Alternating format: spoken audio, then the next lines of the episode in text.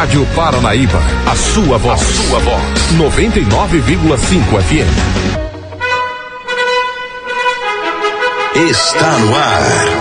O Panorama da Notícia. Um relato dos últimos acontecimentos nacionais e internacionais. Uma narrativa da história, da qual você faz parte. 10 horas 31 minutos, muito bom dia. A partir de agora, o Panorama da Notícia aqui na Paranaíba FM 99,5. Hoje, segunda-feira, 29 de julho, ano 2019. A fase da lua é minguante, a estação do ano é inverno. A apresentação é de Raquel Marim e Silvana Arruda, com edição de Gilberto Martins. Nesta edição do Panorama da Notícia, você vai saber que. Polícia Militar Rodoviária prende motorista com mandado de prisão por homicídio na MG 230. Automóvel atropela animal na LMG 743 entre Carmo do Paranaíba e Quintinos. Morre sétima vítima de acidente entre carro e, a, e caminhonete na BR 262 entre Ibiá e Axá. Polícia Ambiental identifica pesca irregular no rio Abaité e leva pescadores para a delegacia. Isso e muito mais a partir de agora no Panorama da Notícia. A pessoa bem informada está à frente de seu tempo. Está no ar o Panorama Noticiário. Vamos saber como está o tempo. Muito bem, 10 horas 33 minutos. Segunda-feira, a gente começando mais uma semana e a semana começa com as temperaturas amenas e o céu parcialmente nublado. A máxima para hoje em Rio Paranaíba não deve passar dos 25 graus. Segundo os meteorologistas, a umidade relativa do ar ficará entre 41 e 85%. A mínima deve ser de 11 graus. A polícia. A serviço da comunidade. E a Polícia Militar Rodoviária prendeu nesta segunda-feira um homem que estava foragido da justiça pelo crime de homicídio. Hernani Porfírio de Andrade, 56 anos, foi abordado durante a Operação Minas Segura, no quilômetro 66 da MG 230, em Serra do Salitre. De acordo com as informações do segundo pelotão da Polícia Militar Rodoviária de Patrocínio, por volta das 7h40 da manhã, a equipe do Sargento Paulo César e Cabo Batista abordou o veículo GM D20 com placa de Carmo do Paranaíba e durante fiscalização foi constatada a existência de um mandado de prisão em desfavor do condutor Hernani pelo crime de homicídio. A ordem judicial foi expedida pela comarca de Tiros. O motorista foi preso e conduzido para a Delegacia Civil de Patrocínio. 10 e 34 e morreu neste sábado na Santa Casa de Misericórdia de Araxá mais uma vítima de um acidente registrado na BR-262 entre o município de Ibiá. Ao todo, são sete mortos e duas pessoas ficaram feridas.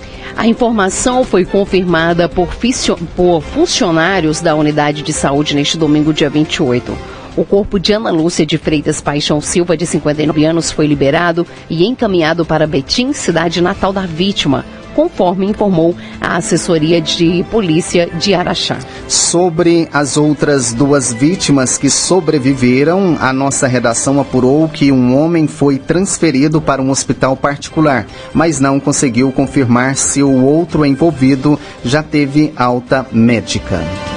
10 e 35 autoridades de Minas recomendam vacinação contra sarampo por causa de surto. A reportagem é de Camila Campos. Sarampo já chega a Minas com casos confirmados em Belo Horizonte, Contagem e em Betim.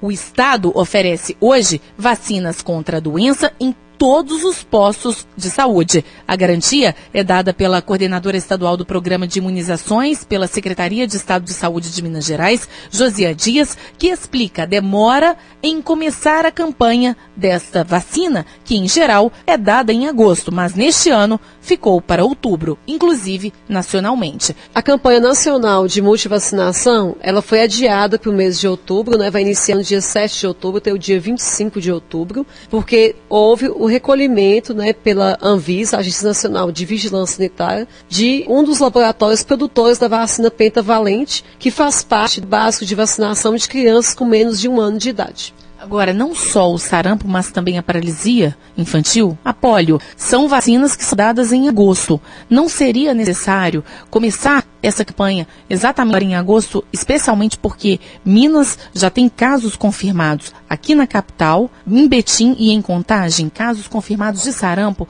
onde o surto já acontece lado a lado aqui em São Paulo? Então, a vacina contra a poliomielite, a vacina contra a tríplice viral, que é a vacina que previne contra o sarampo, são vacinas que fazem parte da rotina do serviço de saúde. Então, as pessoas que ao, podem ir numa unidade de saúde e ter acesso a essas vacinas durante todo o ano.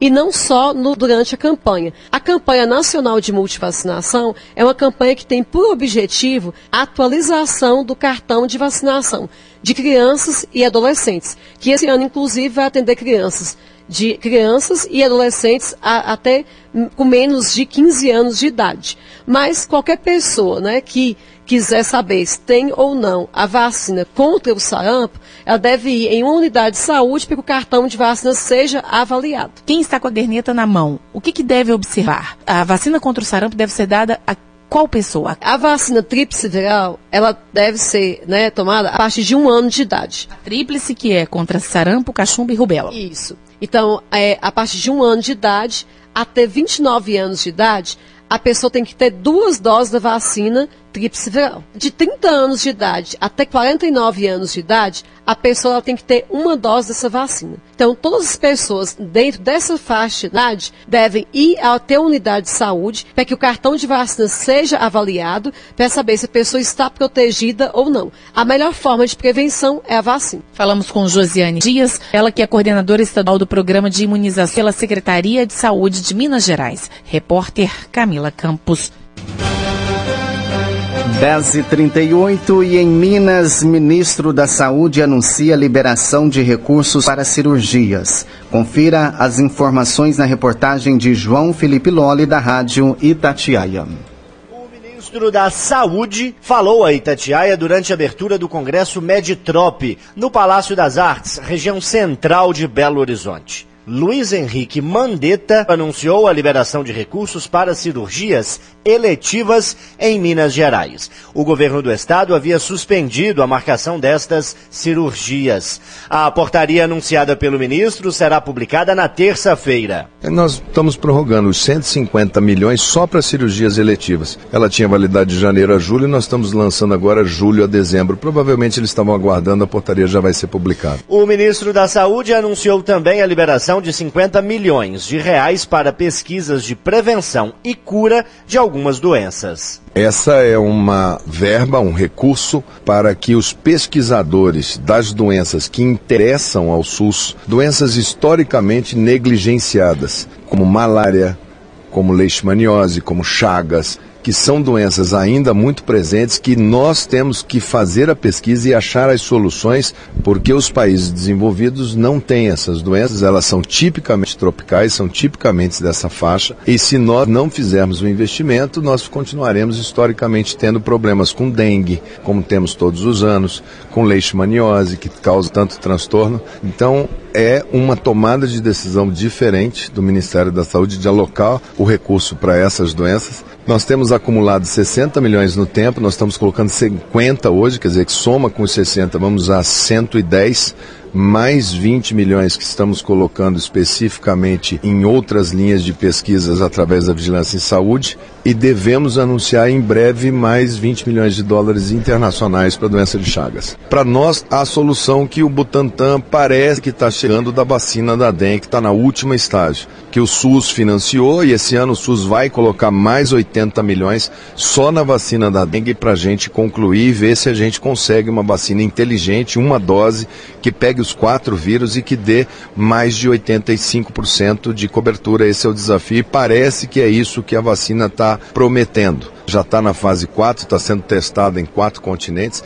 É, o Butantan, inclusive, já, já negociou a parte internacional com a Merck Arpidome, que comprou a parte internacional e para nós do Brasil seria pelo, somente o custo da produção. Perguntado pela Itatiaia, o ministro da Saúde explicou também o programa Médico pelo Brasil, que vai substituir o Mais Médicos, criado em 2013. O novo programa será criado por meio de medida provisória. Detalhes serão anunciados pelo ministro e pelo presidente Jair Bolsonaro durante a semana, num evento ainda sem data definida. Veja bem, a atenção primária, a atenção básica, neste governo ela foi colocada como prioridade. Na atenção primária, os vazios essenciais nas cidades de difícil provimento, cidades que têm IDH baixo, cidades que estão no semiárido, que estão na região norte, que estão no, no que a gente tem chamado de Brasil profundo, aonde você tem realmente a dificuldade de alocar esses profissionais. Nesse programa nós adotamos a linha de concurso, então vai ter mérito para a escolha dos locais. Os locais que receberão os médicos são por parâmetros técnicos, os parâmetros adotados pela OCDE, onde se leva em consideração Bolsa Família, BPC, número de pessoas vulneráveis, IDH, expectativa de vida, uma série de indicadores para determinar em quais localidades a gente precisa colocar o profissional. Um salário inicial é, similar ao que eles tinham nesse programa Mais Médicos, mas com evoluções salariais no decorrer e nas escolhas. Vai ganhar mais quem for para os lugares mais complexos, como distritos sanitários indígenas, populações ribeirinhas, Fundo da Amazônia, esses terão nessas classificações um valor a mais. Ele é um programa que premia o mérito, que premia o estudo, que premia o bom profissional, porque nós também teremos uma parte da remuneração variável pelo desempenho. Quer dizer, conseguiu reduzir a mortalidade infantil, conseguiu reduzir o número de partos prematuros, o programa do diabetes, o número de amputações, insuficiência renal, uma série de problemas que se você não previne na atenção básica, eles estouram a especializada. Então, é um programa muito pensado, muito discutido, que a gente acha que definitivamente coloca o país no rumo certo. Ministro, como ficam os contratos do atual Mais Médico? A gente vai conviver com eles, porque você não pode simplesmente interromper um programa e causar uma vacância. Então eles vão convivendo, a partir do momento que você vai lotando os outros vínculos, você vai gradativamente desativando o outro. Quantas vagas serão, o senhor tem ideia? A gente está trabalhando com um número que o presidente vai anunciar no dia do lançamento do programa. Ministro, uma... uma coisa que eu posso lhe dizer é o seguinte: diferente do programa anterior, que você tinha um número muito baixo em áreas críticas e um número muito elevado, nós tínhamos médicos em Brasília, nós tínhamos médicos em, em cidades onde não tinha a indicação é, vai ficar muito claro a decisão de colocar no Vale do Jequitinhonha. Nós vamos para os lugares críticos desse país. Repórter João Felipe Lolli.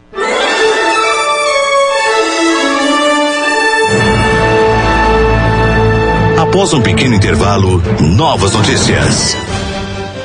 Caso de mulher que perdeu o olho reacende alerta sobre mau uso de lentes de contato.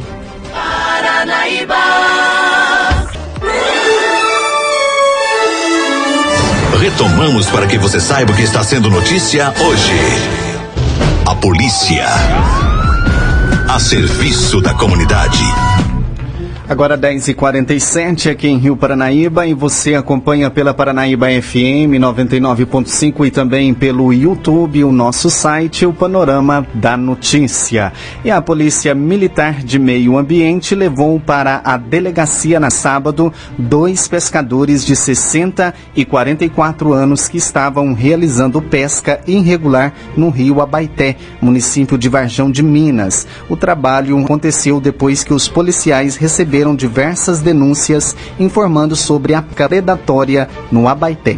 De acordo com o sargento Idivone, durante a fiscalização, depararam com um pescador profissional acompanhado de outro pescador amador, fazendo a consciência das redes e passaram a monitorá-los até a abordagem. A legislação proíbe que pescadores profissionais sejam acompanhados de amadores e, além disso, constaram que o pescado estava irregular.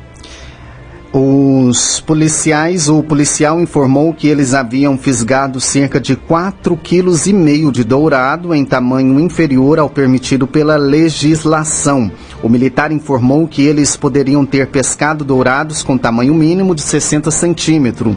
No entanto, havia peixes com 45 centímetros e até 20 centímetros. Após análise por profissional competente, o pescado foi doado para o lar São Vicente de Paulo de São Gonçalo do Abaité. Além de perderem o pescado e irem parar na delegacia de Patos de Minas, os policiais lavraram multas e prenderam todo o material utilizado pesca, mesmo estando regular. O pescador profissional foi multado em cerca de 2.900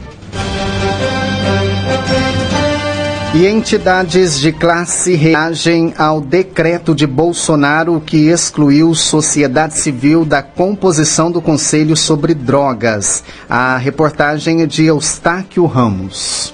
O Conselho foi criado em 2006 e era composto por 31 representantes. Desses, 13 eram representantes da sociedade civil e especialistas que foram excluídos com a mudança, deixam de ter assento no Conselho, por exemplo, um jurista indicado pela OAB, um médico indicado pelo Conselho Federal, um psicólogo indicado pelo Conselho Federal de Psicologia, um assistente social indicado pelo Conselho Federal de Serviço Social e um educador indicado pelo Conselho Nacional de Educação, entre outros profissionais. Nós vamos conversar com a presidente do Conselho Regional de Medicina de Minas Gerais, Cláudia Navarro. Doutora Cláudia, de antemão, o Conselho de Medicina está achando que o Conselho Nacional de Política sobre Drogas vai ter um perfil mais político do que técnico e isso é um perigo? Isso é um problema? Sim, sem dúvida. Basta nós olharmos que em 13 anos teve essa composição com as representantes de classe e os representantes da sociedade. E agora ele vai ser um. Tirando esses representantes, o CONAD virou um órgão é, estritamente político sem a participação de profissionais que seriam extremamente úteis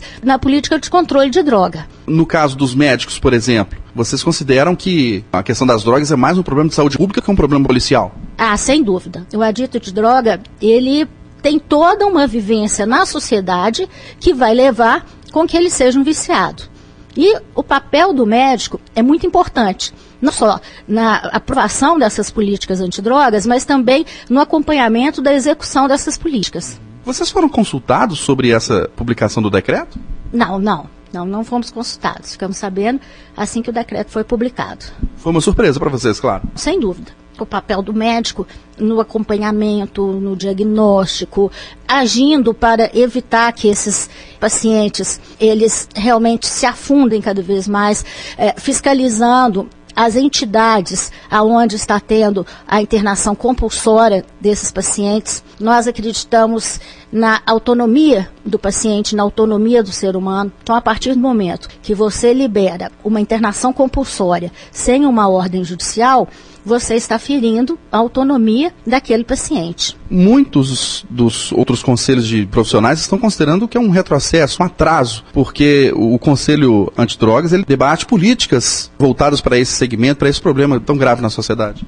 Sim, sim. O objetivo principal dele é exatamente esse: é determinar essas políticas e fazer o acompanhamento da aplicação dessas políticas. E isso não dá para ser feito apenas com políticos. Isso precisa de profissionais, de técnicos habilitados que vão ajudar no controle da disseminação das drogas. E além da presença desses profissionais, há uma interlocução entre eles, há uma conversa. Não é um trabalho do lado do médico, do advogado, do assistente social? Não, não. Como o nome diz, é um conselho. Então, é um trabalho conjunto, multiprofissional e claro, juntamente com os políticos. Ninguém está negando a importância do papel dos políticos nesse conselho. Ok, conversamos aqui no Jornal da Itatiaia com a presidente do Conselho Regional de Medicina de Minas Gerais, Cláudia Navarro, repórter. 10 e 52 caso de mulher que perdeu o olho, reacende alerta sobre mau uso de lentes de contato.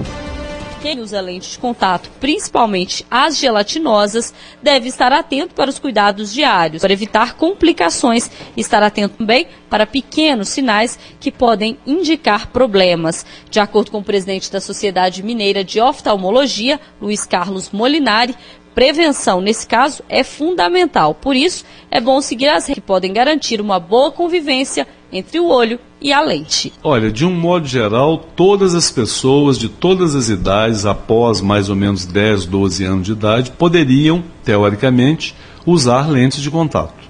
Normalmente, essa criança que começaria, que me preocupa mais, são crianças que têm um grau muito elevado e às vezes a prática de esporte também impede que ele use óculos. Então a gente pode começar na faixa de 10, 12 anos, mas depende muito do perfil dessa criança e depende muito dos cuidados dos pais. E realmente tem que ser uma orientação muito severa. Ao longo da vida, a pessoa, lógico que o adulto e até o idoso podem utilizar. Mas quem começa mais cedo normalmente tem mais facilidade de usar. Os óculos são insubstituíveis, né? Se a gente pudesse ver, nada igual a óculos, porque os óculos não tocam a córnea do paciente. Hoje, o produto, né, o material do qual a lente de contato é feita, evoluiu muito, evoluiu muito mas de um modo geral, as lentes rígidas, as chamadas rígidas, elas têm uma composição chamada de fluocarbono ou fluocarbonadas. Elas são as lentes que não são tão agressivas quanto as antigas, que eles falavam lente de vidro ou lente de plástico, né, que ainda existem em algumas, algumas situações, mas essas lentes levinhas e são muito bem adaptadas. E elas são as melhores. Por quê? Porque elas têm uma forma de conservação de durabilidade, de antisepsia, toda mais fácil do que a lente gelatinosa.